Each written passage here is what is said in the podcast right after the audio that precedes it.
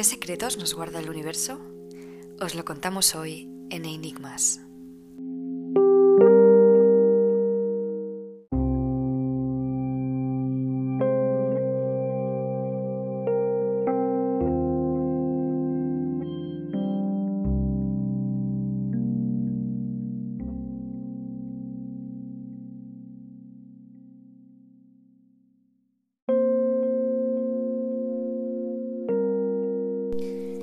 Bueno, hola y bienvenidos una vez más a este podcast de Enigmas.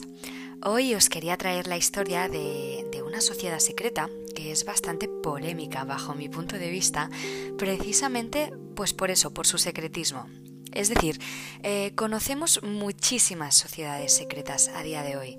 Masones, Illuminatis, Rosacruces, Aurora Dorada, etcétera, que realmente, a ver, sabemos que han existido porque tenemos símbolos de diferentes lugares, eh, iglesias, etcétera, como por ejemplo en el caso de los masones, que realmente la, la apreciación de símbolos en diferentes lugares del mundo es exagerado, ¿no? Pero en el caso de la sociedad que os traigo hoy, que es la sociedad de los nueve desconocidos, a pesar de ser una de las que se considera una de las más antiguas de la historia, mm, realmente no se tienen pruebas fehacientes de que sea una sociedad que realmente haya existido. Entonces, por lo que a mi parecer resulta que, la hace más interesante, porque precisamente una sociedad secreta debe ser eso, ¿no? Secreta, y, por lo que sé, pues cuanto más se ponga en duda el trabajo de esta sociedad, pues será que mejor está haciendo su trabajo. No sé. Entonces, eh, por eso creo que esta sociedad de los nueve desconocidos, de la que realmente solo se saben rumores y todo lo que se sabe se sabe a través de escritos de autores muy posteriores, muy muy posteriores del siglo XIX, etcétera, que hablaremos de ellos en este podcast, pues realmente no sabemos muy bien de, dónde sale y si existe o si no. Vamos a intentar averiguarlo. Bien, vamos a ello, venga. La sociedad de los, de los nueve desconocidos, para ubicarnos un poco históricamente, surgió en la India. Y surgió porque fue creada por el emperador indio que se llamaba Asoka y que fue un emperador muy importante de su época. De hecho, se caracterizó por ser extremadamente fuerte en batalla, Y una de sus batallas fue precisamente en la que llevó a cabo contra los rebeldes, rebeldes de Kalinga, que es la actual ciudad de Calcuta. Fue una batalla extremadamente sangrienta. De hecho, murieron más de 100.000 personas, si no me equivoco. ¿Vale? Y esto marcó profundamente al emperador Asoka, que de repente, bueno, pues se dio cuenta que tenía acceso a una serie de conocimientos y a una serie de armas que realmente en algún momento pues podrían incluso acabar con la humanidad si la humanidad no sabía utilizarlas eh, bien utilizadas. Entonces, lejos de, aprovecharlo, lejos de decir, pues oye, podría dominar el mundo con esto, Ahsoka lo que hizo es desentenderse completamente de la violencia, abrazar el budismo y tratar de llevar esta filosofía de vida a todos sus, súbditos ¿no? de, la India y de más allá, porque también intentó pues, eh, expandir un poco su imperio a otras partes de Asia. ¿Cómo lo hizo? Pues lo hizo haciendo redactar 33 eh, edictos donde estaban escritos, por decirlo de alguna manera, descritos toda su vida y toda su filosofía, ¿vale? Estos 33 edictos fueron esparcidos por lo que fueron sus tierras y en ellos jamás, jamás, jamás se hizo referencia a ninguna hazaña referente a la que se le atribuye con posterioridad, que es la creación de la sociedad secreta de los nueve desconocidos. Entonces, ¿cómo puede ser que se le atribuya esta, esta, no sé, esta creación? ¿Cómo lo hizo? Vale, el rumor lo que dice es que Ahsoka, al ver realmente el poder que podía tener este conocimiento que, disponía en sus manos, estos conocimientos científicos y en materia de armas, etc., lo que hizo es reunir a nueve mentes privilegiadas y les encargó la tarea pues de recoger todo este conocimiento escribirlo, dejarlo eh, escrito en unos libros y ser los únicos conocedores de este conocimiento ya hasta el final de los días. Es decir, que ellos eran totalmente responsables de que este conocimiento no llegara a más seres humanos que los nueve integrantes de la, de la sociedad secreta creada por Ahsoka. ¿Vale? Por lo tanto, estamos hablando de una sociedad secreta ya bastante diferente a las que estamos acostumbrados a ver, como por ejemplo los Illuminati, los masones, que tienen diferentes logias, que, salen diferentes corrientes dentro de las mismas eh, sociedades, ¿no? Por decirlo de alguna manera. En cambio, en esta no. En esta estamos hablando de que mm, jamás, jamás habrá más número de personas que los nueve designados por los nueve, por los nueve, por los nueve. Me refiero, los nueve iniciales de Ahsoka designaban a sus nueve súbditos, a sus nueve súbditos, no, perdón, a sus nueve seguidores, a los que iban a seguir con su, con su conocimiento. Y estos nueve con sus nueve escogidos. Y estos nueve a nueve escogidos más. Y así hasta llegar al día de hoy, ¿no? Para decirlo de alguna manera. Bien, otra particularidad muy importante de esta, de esta sociedad, que para mí la hace muy interesante, es que jamás se han sabido los nombres de ninguno de los integrantes, ni de los iniciales ni de los posteriores. No se ha sabido. Sea como sea, su tarea, insisto, era recoger todos estos conocimientos y depositarlos en un libro distinto. ¿Cómo tenemos este conocimiento? Porque yo a la, que hacía la búsqueda para poder hacer este podcast pensaba, vale, pero si no está escrito en ningún sitio, si no tenemos acceso a estos libros mmm, sagrados, ¿no? Por decirlo, eh, no sé, ponerle un nombre, ¿Cómo sabemos realmente que estos libros existen? ¿Quién nos ha dado este conocimiento? Y me sorprendió bastante porque las primeras veces que se hace referencia a este tipo de, sociedad, a esta sociedad, es en siglos muy posteriores a su creación. Y de hecho lo hace, pues, como os comentaba, ¿no? de manos de, de ciertos autores, algunos de ellos realmente muy conocidos para los, los que están metidos en el mundo del ocultismo, esoterismo, como podría ser Madame Elena Blavatsky, una de las referentes ocultistas más importantes de la historia esotérica y autora de, la corriente teosófica, ¿no? junto a su marido. Pues por ejemplo, Blavatsky eh, siempre presumió durante a lo largo de su vida de haber viajado a Oriente y descubierto conocimientos realmente increíbles eh, en, diferentes viajes, por ejemplo, en los que hizo al Tíbet.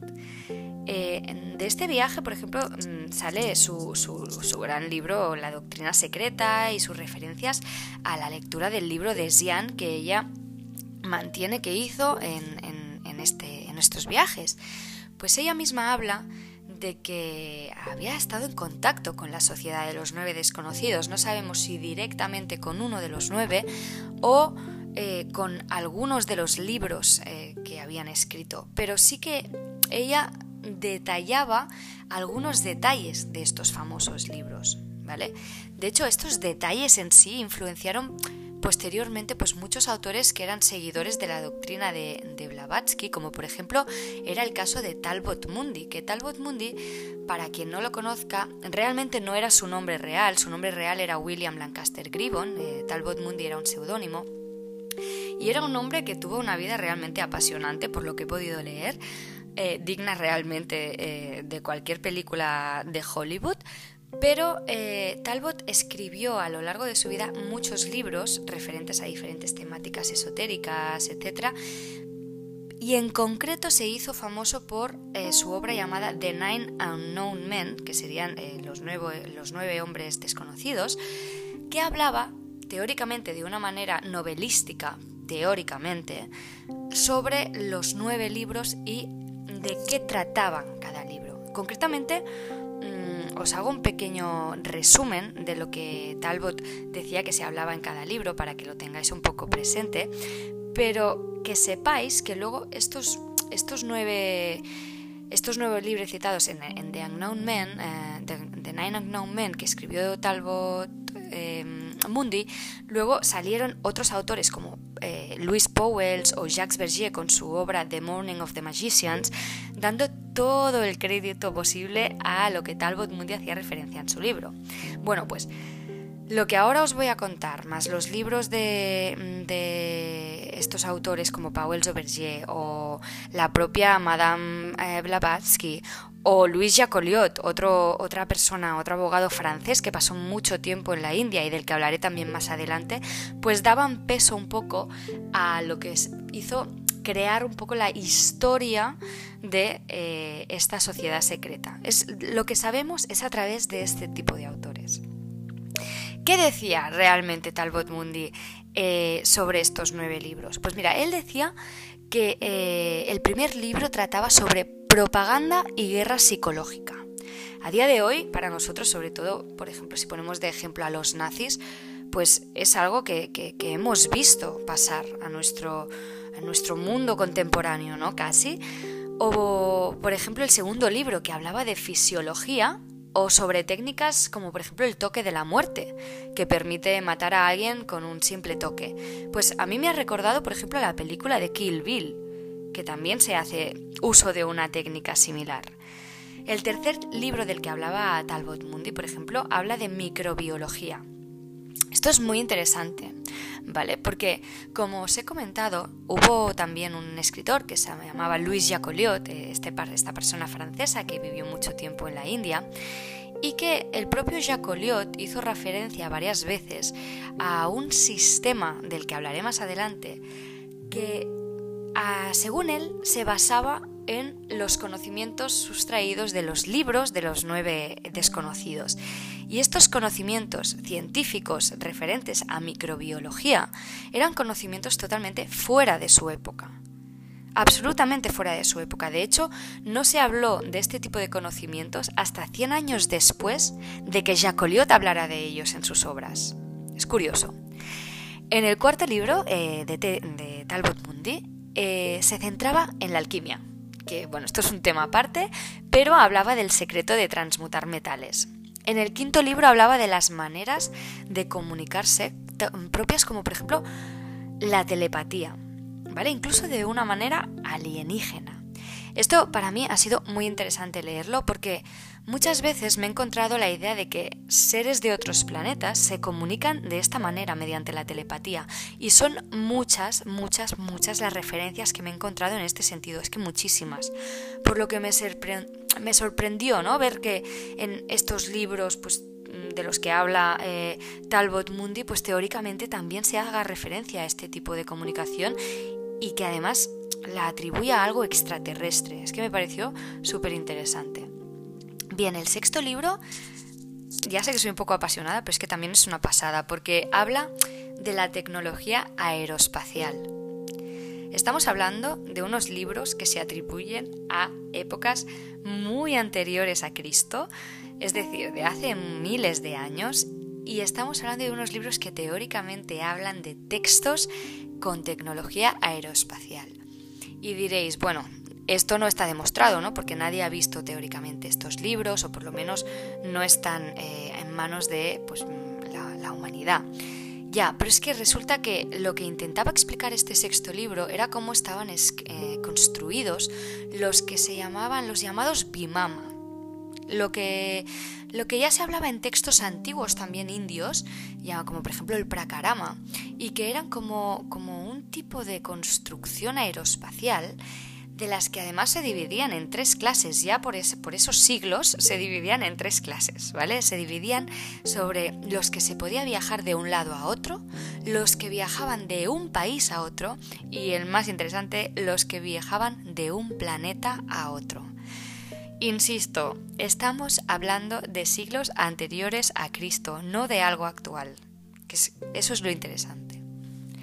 Bien, el séptimo libro eh, hablaría de cosmología, de la naturaleza del tiempo, el espacio y bueno, otros aspectos del universo. El octavo sobre luz y el uso de la luz, incluso de la velocidad de la luz. Y el último hablaría pues ya más sobre sociología, normas para la evolución de la sociedad, etc. Bueno, vemos una cosa clara, ¿vale? En estos nueve libros descritos por Talbot Mundi en, en su obra, vemos una cosa clarísima, y es que los nueve libros hablan de conocimientos que otra cosa no, pero que son propias de épocas muy posteriores a las que se atribuye. Entonces mi pregunta es, hemos llegado como sociedad a estos conocimientos porque se nos permitió llegar a ellos, es decir, porque la sociedad secreta de los nueve desconocidos nos fue dando pequeñas píldoras de información de esta que había ido recopilando a lo largo del tiempo y nos la fue dando poquito a poco a medida que creía que podíamos estar preparados para recibirla? ¿En qué nivel y hasta qué punto ¿no? nos lo permitieron si realmente fue así? Quiero decir, realmente tenemos que creer que la sociedad en sí misma, la sociedad me refiero a la humanidad, no podía acceder a estos conocimientos tarde o temprano por sí misma.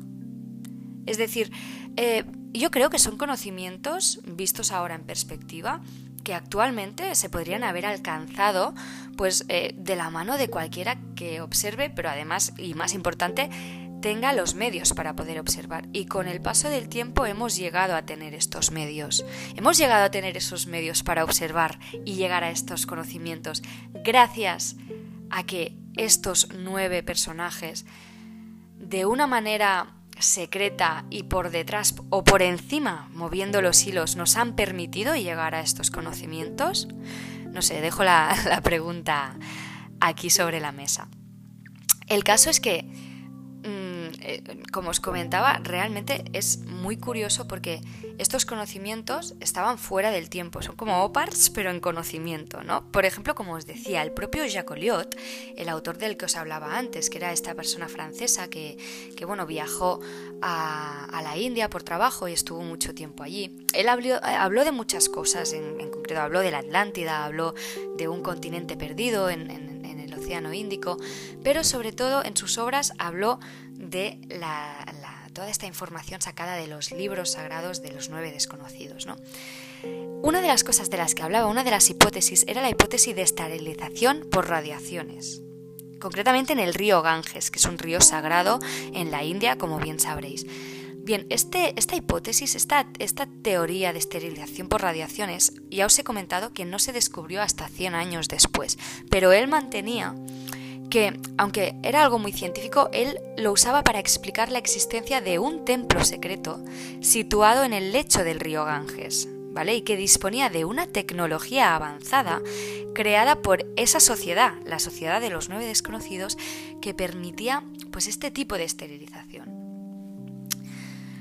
Pero es que el caso de Jacoliot no es un caso, mm, digamos, un caso aparte, un caso eh, aislado, ¿no? No. Hay otros casos, por ejemplo, se dice que eh, personas que han hecho historia en el mundo de la ciencia, como Pasteur o de Rooks, por ejemplo, estuvieron en contacto con una, con una persona llamada Yersin, personaje misterioso, con acceso a secretos biológicos que había sacado de sus viajes a, a Mandras, que es una localidad de la, bueno, ya no se llama Mandras, pero que está en la India y que estos descubrimientos, estos secretos biológicos que Yersin les facilitó, luego les ayudó en sus descubrimientos que más tarde, evidentemente, pues como todos sabemos, les valieron un premio Nobel.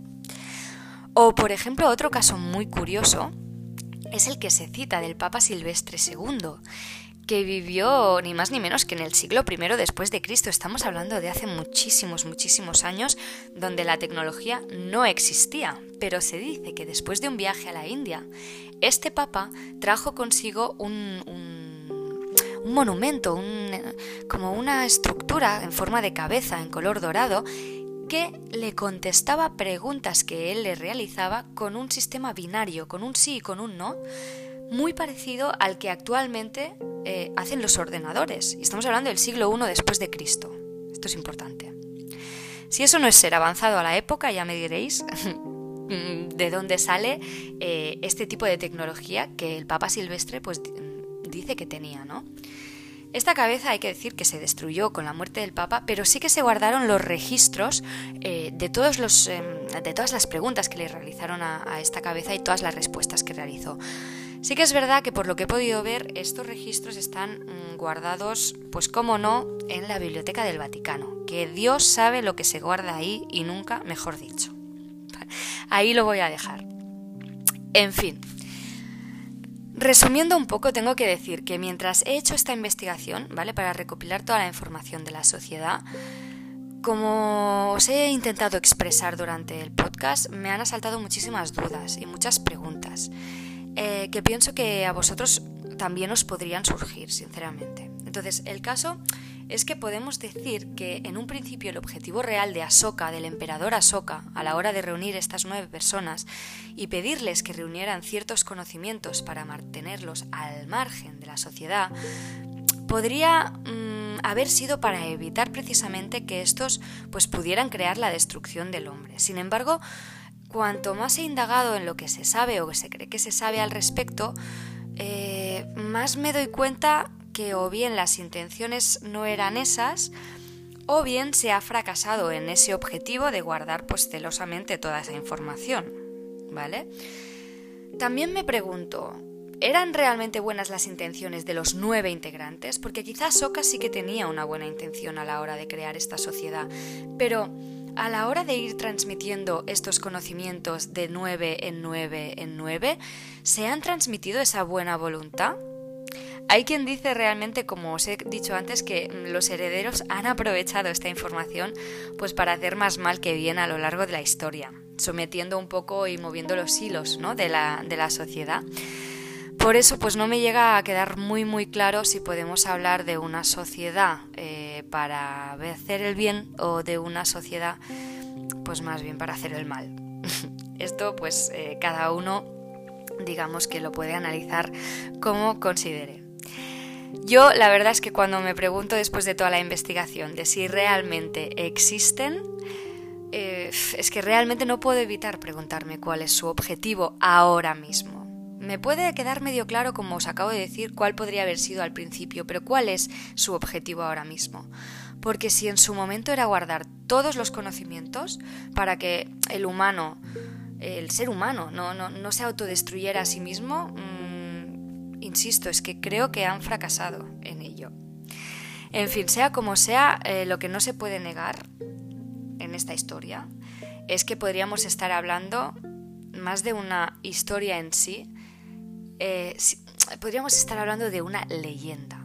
Sobre todo, y esto, esto me ha parecido súper, súper interesante, por eso lo quiero añadir aquí al final del podcast, es que vemos que a lo largo de la historia y en muchas culturas diferentes, no es la única vez que aparecen nueve sabios con un propósito superior al de la humanidad, al del, ser humano de a pie, por decirlo de, alguna manera. Buscando información de, de dónde podría salir pues toda esta historia, me he quedado bastante sorprendida de la cantidad de referencias a grupos de nueve con importancia real a lo largo de la historia. Y os voy a poner algunos ejemplos para que veáis que realmente es como muy, muy, muy, muy exagerado, ¿vale?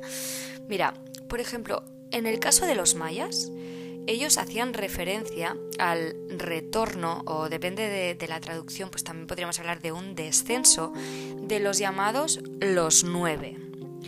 Hablaban de ello como una forma muy profética y lo relacionaban directamente con el fin de su calendario, que eh, teóricamente tenía que ser, como bien sabemos, a finales del 2012, el 21 de diciembre, que al final no fue, a la vista está que estamos aquí, pero hablaban de estos nueve y del descenso de estos nueve para dar apoyo en un fin de calendario maya, no sé, algo raro, pero bueno, citaban a, estos nueve, ¿no?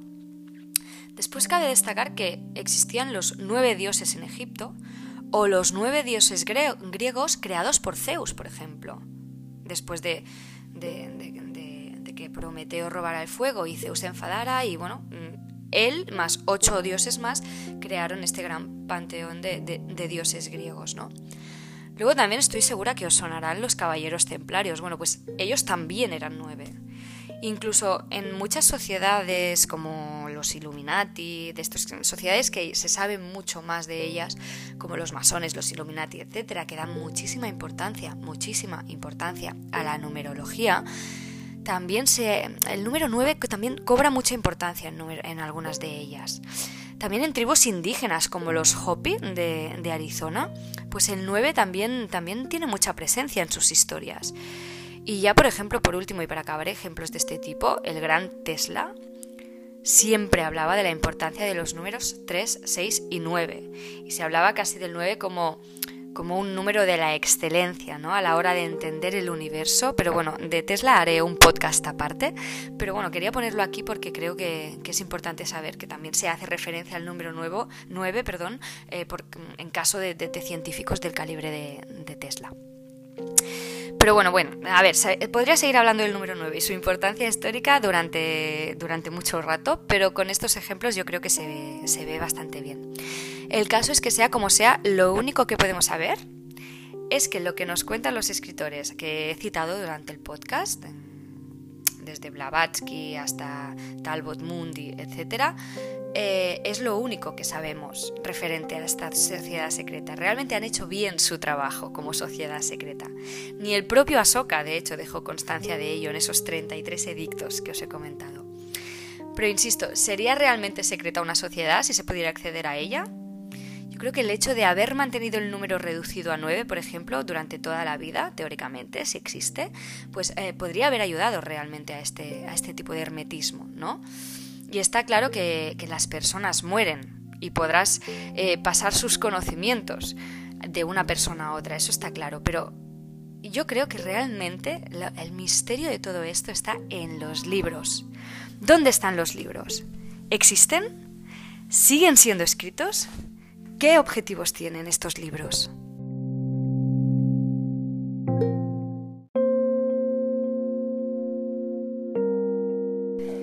Bien, pues con estas preguntas que me gustaría que vosotros también os hicierais y pudierais investigar aparte, os voy a dejar con el podcast de hoy. Espero que os haya interesado la historia de los nueve desconocidos y quién sabe si algún día podremos tener acceso pues a más información, pero digamos que entonces perderá un poco la gracia esta sociedad secreta.